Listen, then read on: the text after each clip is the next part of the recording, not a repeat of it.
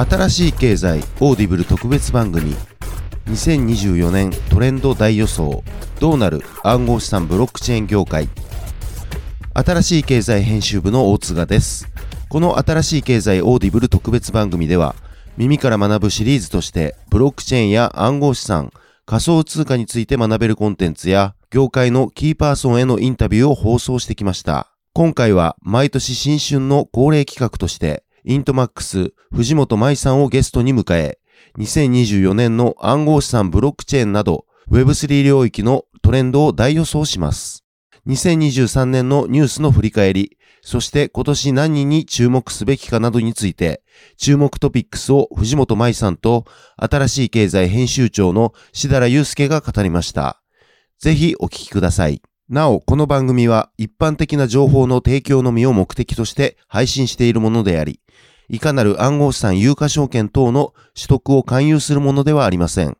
また、当社及び出演者による投資助言を目的としたものではありません。暗号資産投資にはリスクが伴います。投資を行う際はリスクを了承の上、ご自身の判断で行っていただくようお願い申し上げます。今回のオーディブル特別番組は、こちら毎年恒例の企画となっております。藤本舞さんの2024年トレンド大予想どうなる暗号資産、ブロックチェーン、Web3 領域というテーマでお送りしようと思います。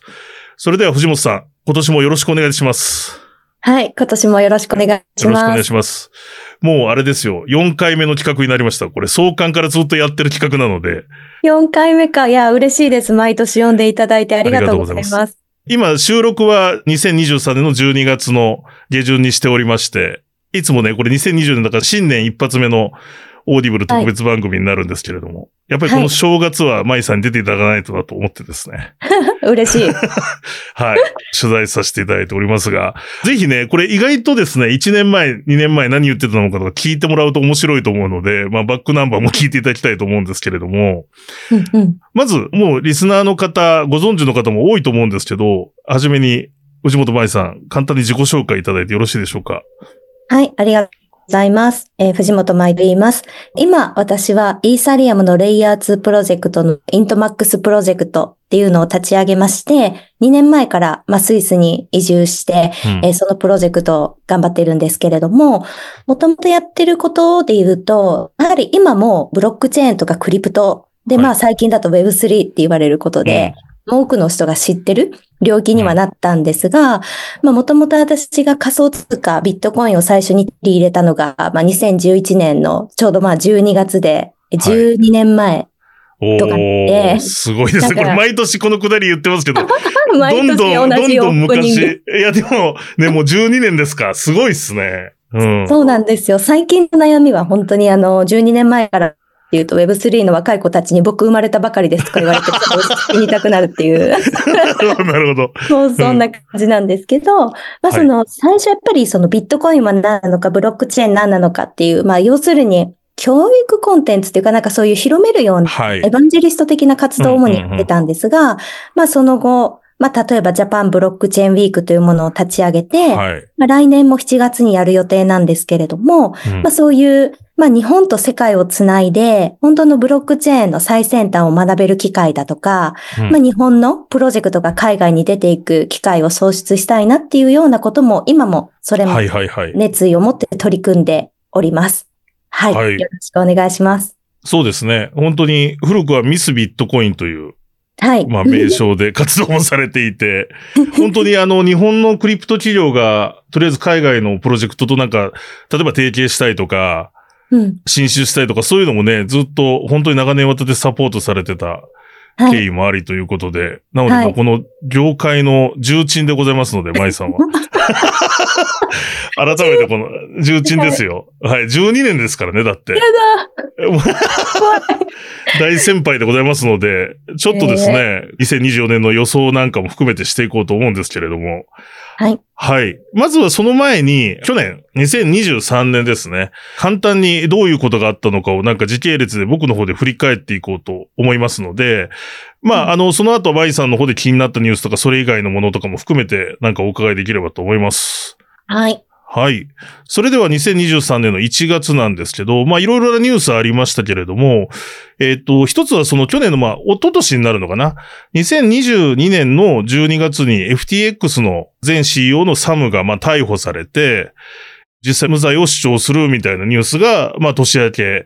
ありましたね。で、あと、ちょっとこれは残念なニュースだったんですけど、コインベースさんが日本でサービスやってたんですけど、事業を見直してサービスを停止するよって告知したのも年明けでございました。で、あと、まいろいろ ETF 関係、まあ2023年盛り上がりましたけれども、そういったいろんなニュースなんかも出始めてる1月でしたね。で、あと、マイさんに関わるとこだと、えっ、と、イントマックスがスイスのクリプトバレーの有料プロジェクトトップ50に選ばれるというようなニュースもあったりしました。はいはい、ありがとうございます。はい。はい、これちょうど1年前ぐらいってことですよね。そうですね。うん、もうなんか本当にもうスタートアップ立ち上げたところだったんですけれども、はいはい、こういうふうに評価されたことはとても励みになりました。うん、うん、はい。ありがとうございます。で、あと、まあ、その FTX ショックっていうのが、まあ、2023年入っても続いてるなっていうところで、ジェネシスが破産申請したりみたいなこともありました。し、あとちょっと黄色違うところだとビットコイン系の話だと、分散型 SNS のダムスが、ノスターのアプリですね、が出たりしたのも1月でした。うん、はい。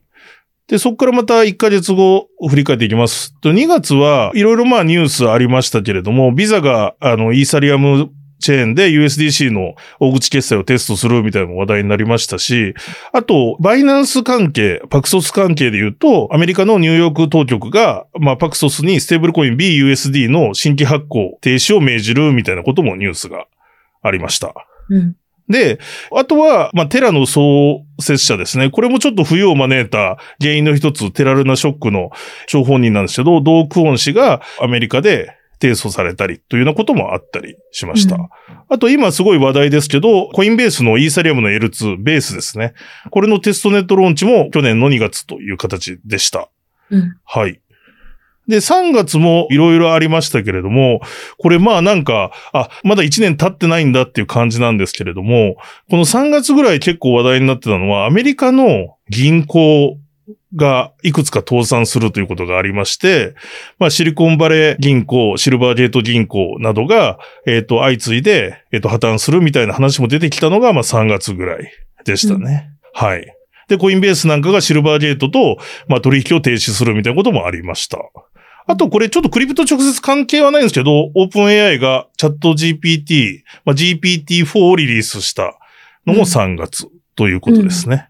うん、はい。この前半のその今挙げてもらったニュースとか聞いててもあれわかるんですけれども、やはりそのスタートアップとしてのその資金調達がなかなかその難しくなってきた。うんうん、そうですね。やっぱりその FTX ショックとか、はい。あのルナショックとかも加えて、やっぱりその最近までやっぱサンフランシスコに行ってたんですけど、はいはい。やっぱりその、まあ皆さんご存知の通りやっぱり AI っていうものが出てきて、うん、結構 VC が AI に流れていったことがあって、ねなのでやっぱこの前半のニュースを見てもわかる通り、資金調達に結構苦労してるプロジェクトは増えてきたなって見てて思いました。うんうん、そうですね。結構、今振り返ると一番苦しいタイミングかもしれないですね。本当そうですね2020歳の上旬ぐらいっていうのがね。うん。うん。そうですよね。で、確かに世の中のトレンドもなんか AI にすごい向かってた。まあ今でもそれはありますけれども、うん、そういう状況でしたね。はい。うん。はい。続いて4月なんですけれども、えっ、ー、と、4月に関しては、先ほど申し上げた相次ぐま銀行破綻、アメリカの地銀の破綻をもとに、ちょっと暗号資産が盛り返してきた、まあビットコインが盛り返してきたような状況もあっ、株と、まあ暗号資産の動きがちょっとデカップリングするような動きになったり、あとはやっぱりその銀行への不満に対して、まあビットコインのそもそものナラティブである、なんでしょう、その分散化していて、そういう既存金融に依存しないというところが評価されて、少しちょっとビットコインに今一度注目が集まった、えっ、ー、と、時期でもあったのが、うん、まあこの春ぐらいかなというところです。で、あと、ま、大きなニュースとしては、これ実際多分実装されてないんですけど、アマゾンが NFT に参入するのか、みたいなニュースも出たりとかしていたりとかですね。あと、うん、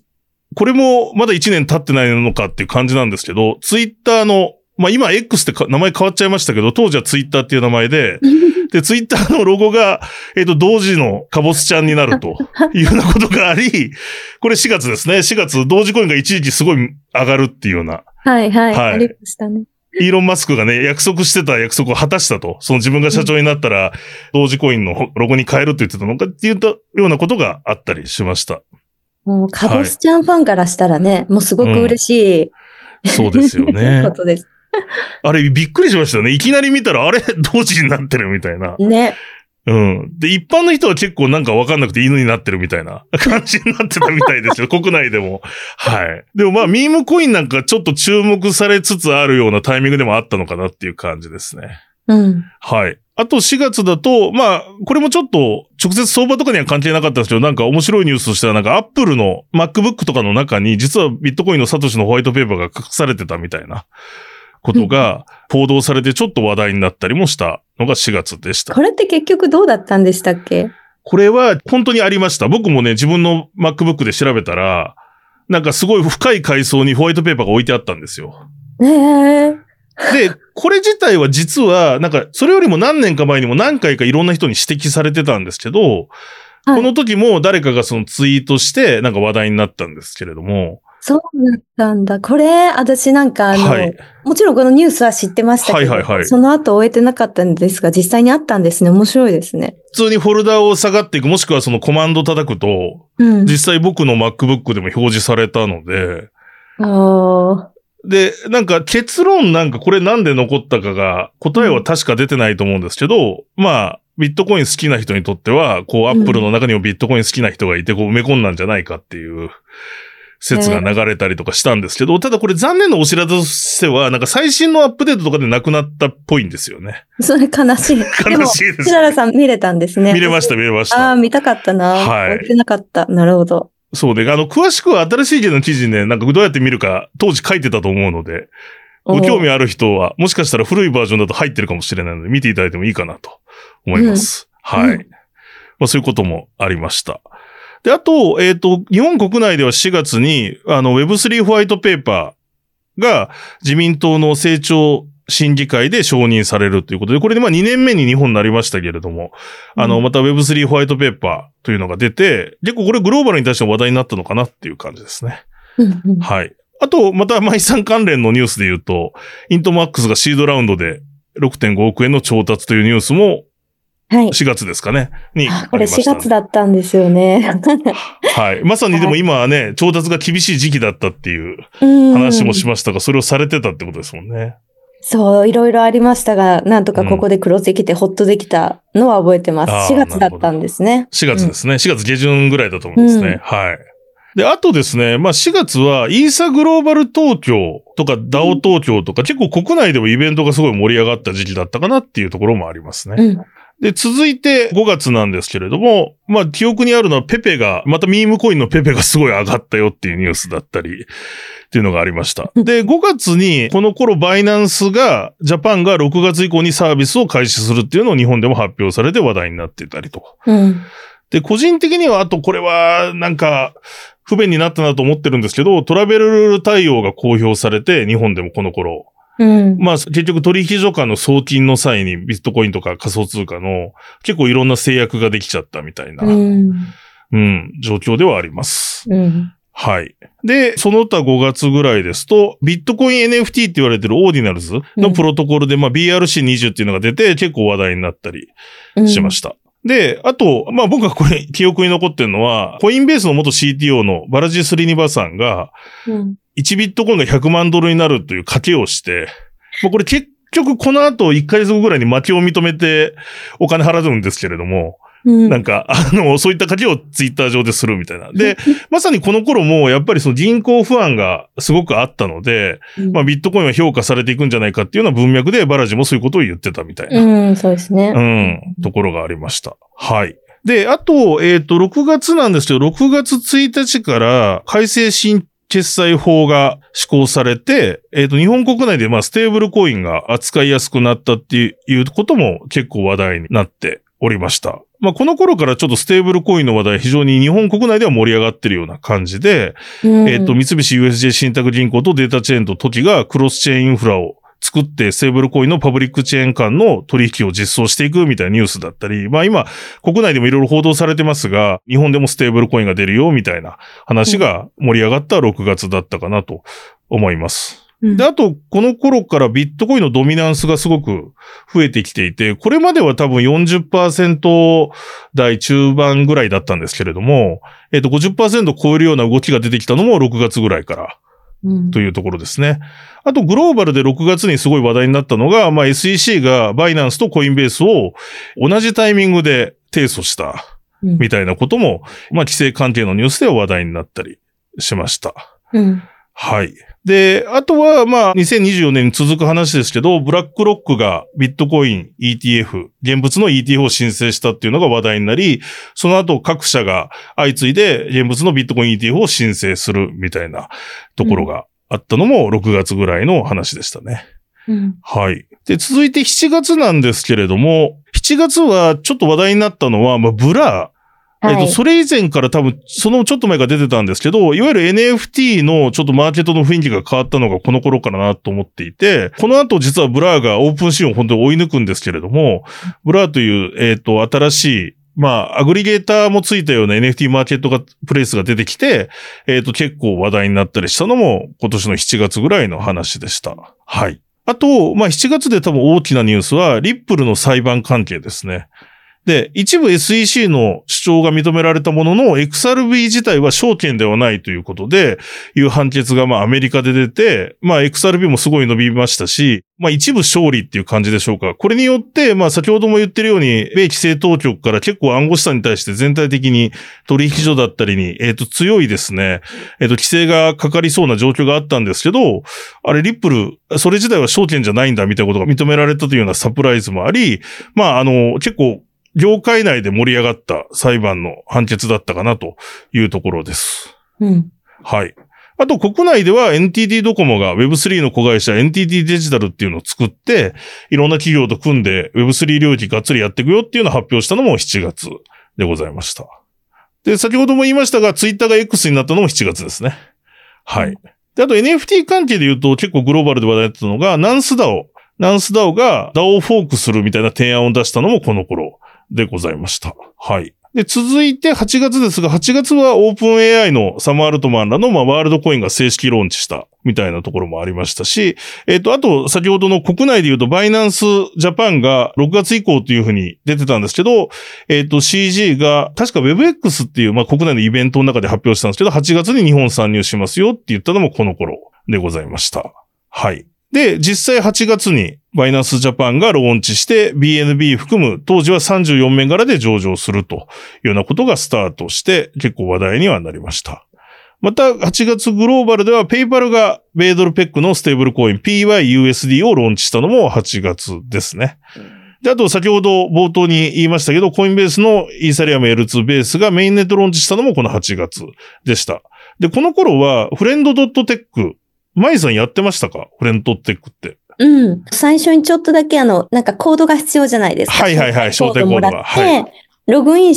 はしたんだけれども、うん、まあ、そのままあまり使わずに。まあちょっと僕と同じような状況かもしれない。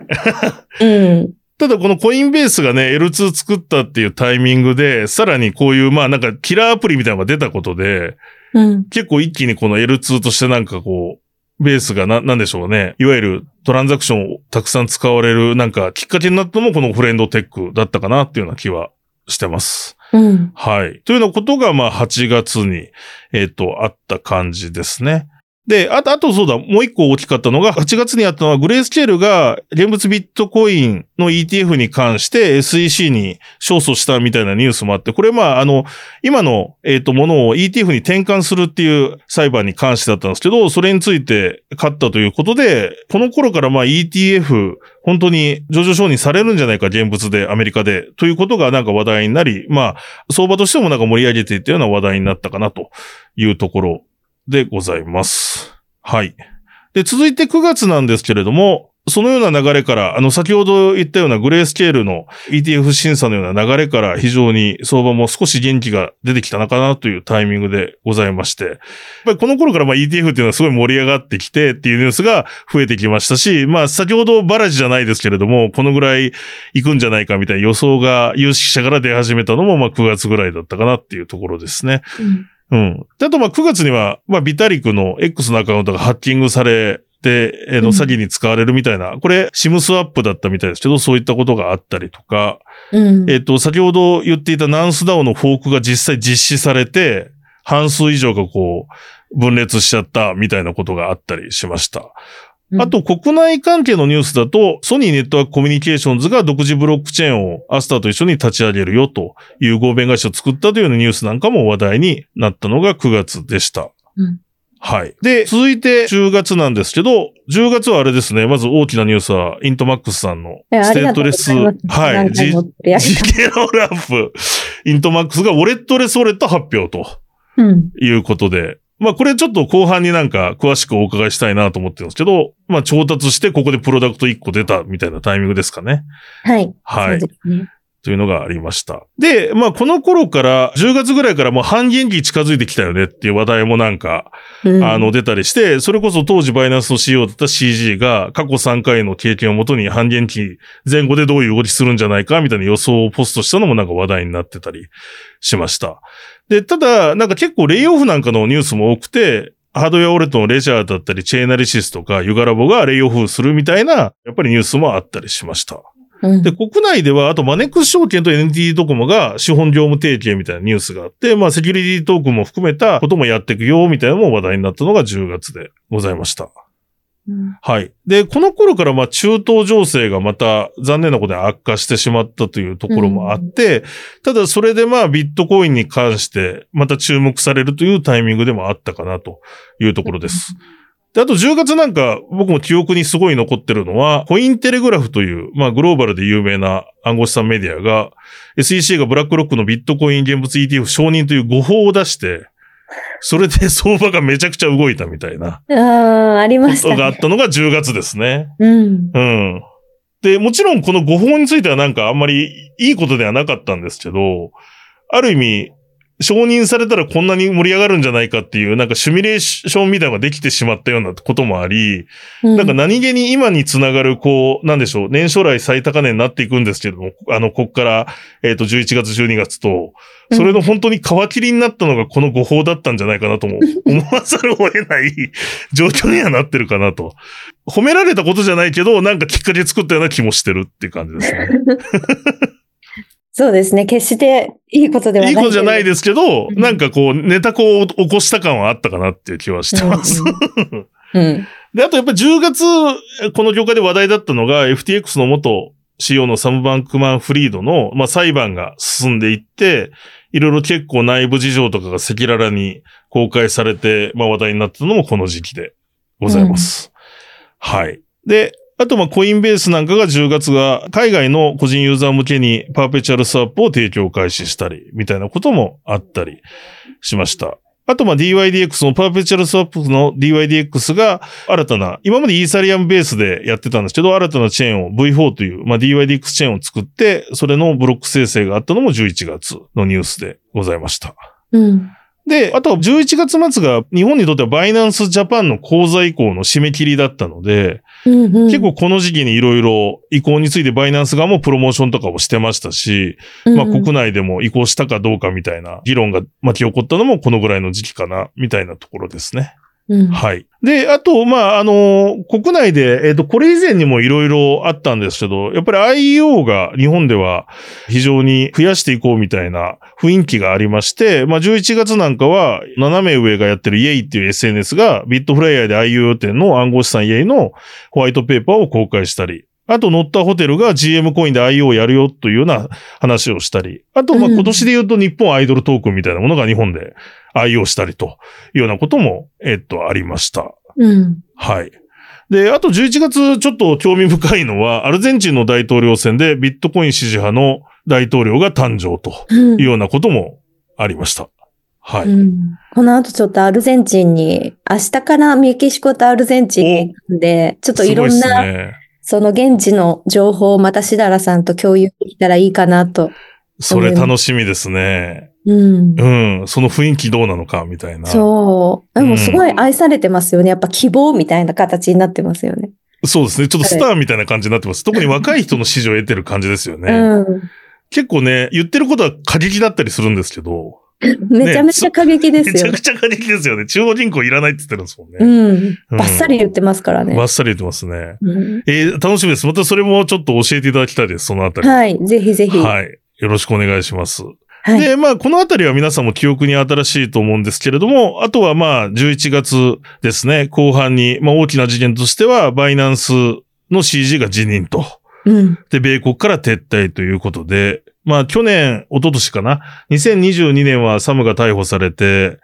でね、2023年裁判が進むという状況がありましたけれども、まあ、バイナンスに関しても、えっ、ー、と、いろんな報道、まあ、この2023年も出てましたが、実際、刑事事件で和解して、指示が辞任するというようなことも、まあ、大きなニュースだったかなと思います。うん。なんか、はい昨日まで台湾ブロックチェーン、はい、台北ブロックチェーンなんですけど、はい、やっぱりそのバイナンスのセッションで CG じゃなくて、新任で新しく代表になった、うん、あ、すいません、名前が出てこないですけど、はい、代表の方が話されてるのを見て、あ、本当に変わったんだなと思って。なるほどね。見てました。そうですよね。うん。一つの時代がやっぱり終わったなって、なんか思いましたね。うん。結構ね、舞さんなんかかねてからね、バイナンスが、ね、あの、さんともやりとり多分してたと思うので、うんうん、ビジネス上の、なんかまさにそういう感じですよね。一つの。そうですね。うん。うん。なるほど。はい。で、あとは、まあ、11月で言うと、これもちょっと、うん、あの、すごく僕は楽しみなニュースなんですけど、SBI ホールディングスがサークルと提携して、USDC の取り扱いをまあ、2024年にするみたいなことが報道されたりしたのも11月でございました。うん。はい。で、えっ、と、12月なんですけれども、いろんな ETF の申請関連が、まあ、想定内で延期されていて、まあ、年内のえっ、ー、と、2023年内の ETF、現物 ETF の承認はなくなったかなというような状況ではあって、まあ、それがまさにこの放送している2024年の、まあ、1月から3月にかけていろいろと結論が出るんじゃないかな、みたいな話になってるのが、まあ、12月の動きでございまして、あと直近のその12月で言うと、ソラナのリキッドステーキングのジトのガバナンストークン JTO が、まあ、エアドロップして、これがかなり金額が大きかったので、今 SNS とかを中心に非常に盛り上がってるというような形ですね。ソラナ自体でいろいろな次のジトになるようなものも物色されてますし、他のチェーンでもこういうリキッドステーキングメーカーとかがあるんじゃないかみたいなところで、うん、まあちょっと昔で言うとあのユニスワップがユニ配った時みたいな、ちょっと盛り上がり感が出てきて、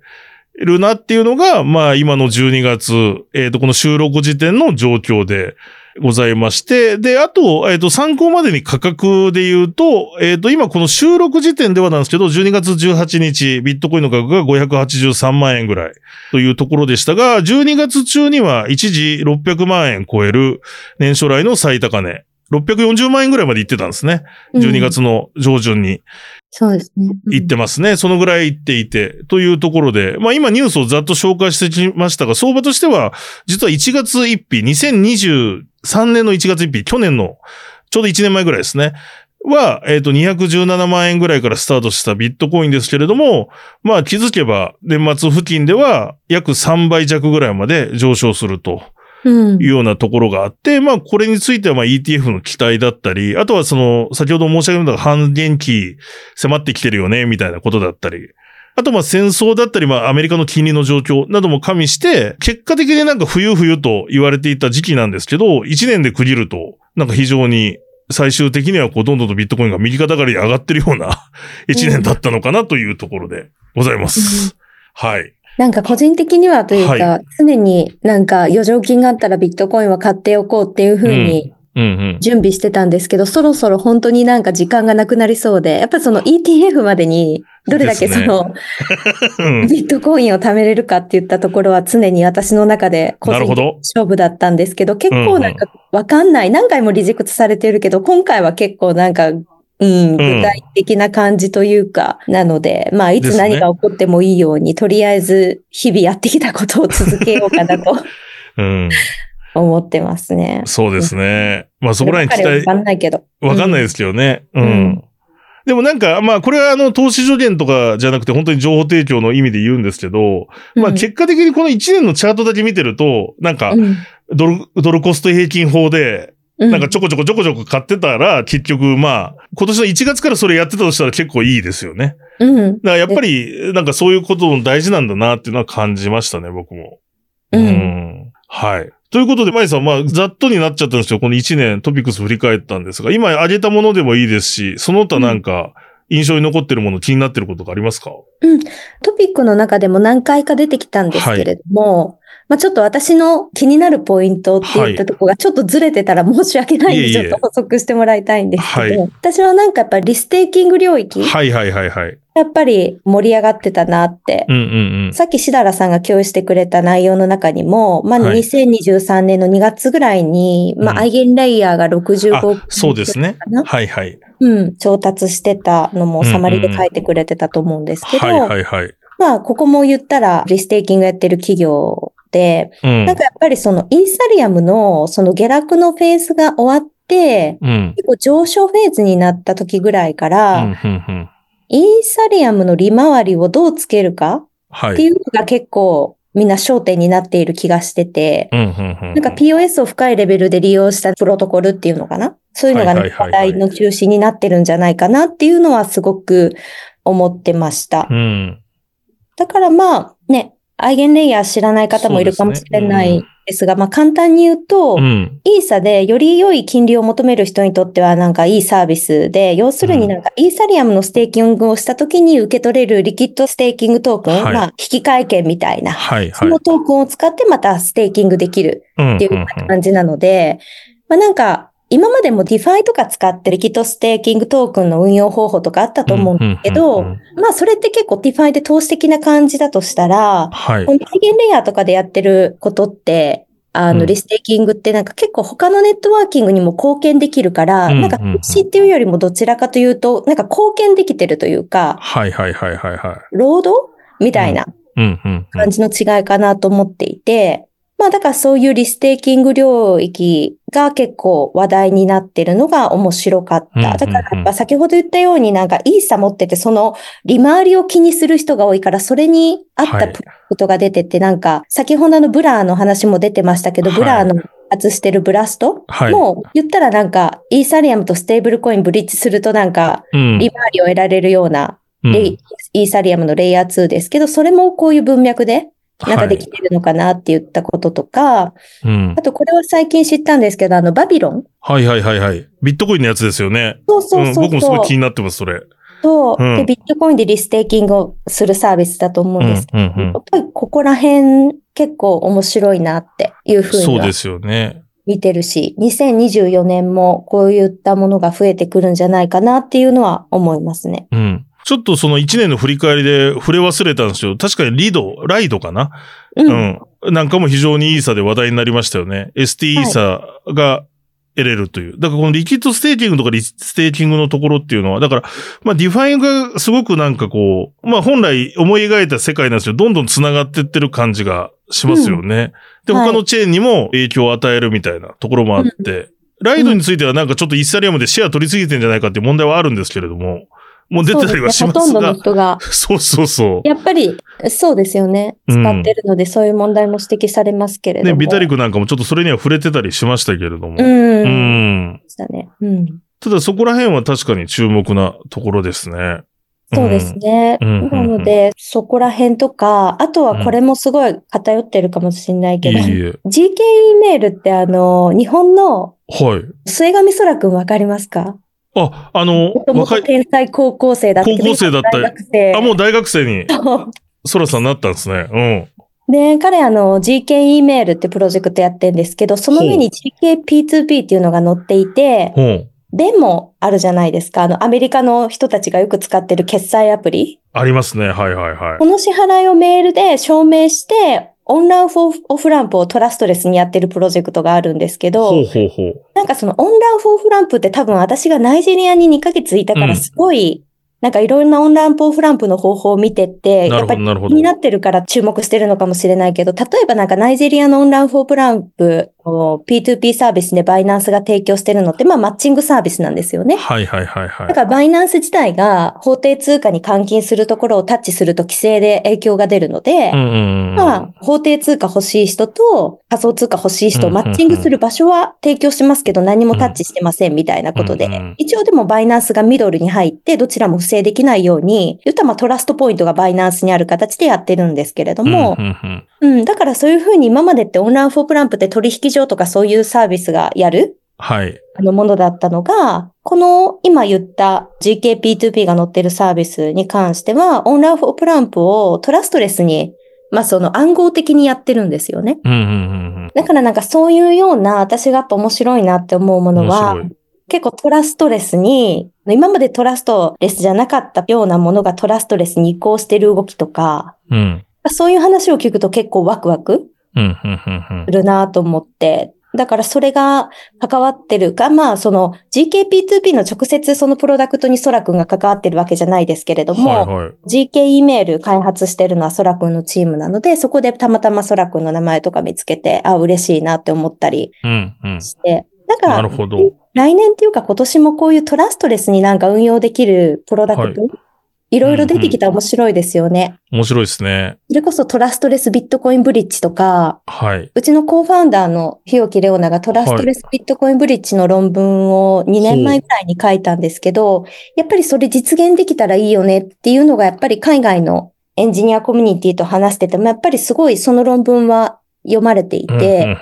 やっぱそういう、私もそこに興味ありますね。トラストレスに何か今までできなかったことができるようになるっていうのが何か2024年ぐらいからもいろいろ起こってくるんじゃないかなって、増えてくるんじゃないかなっていうのが私の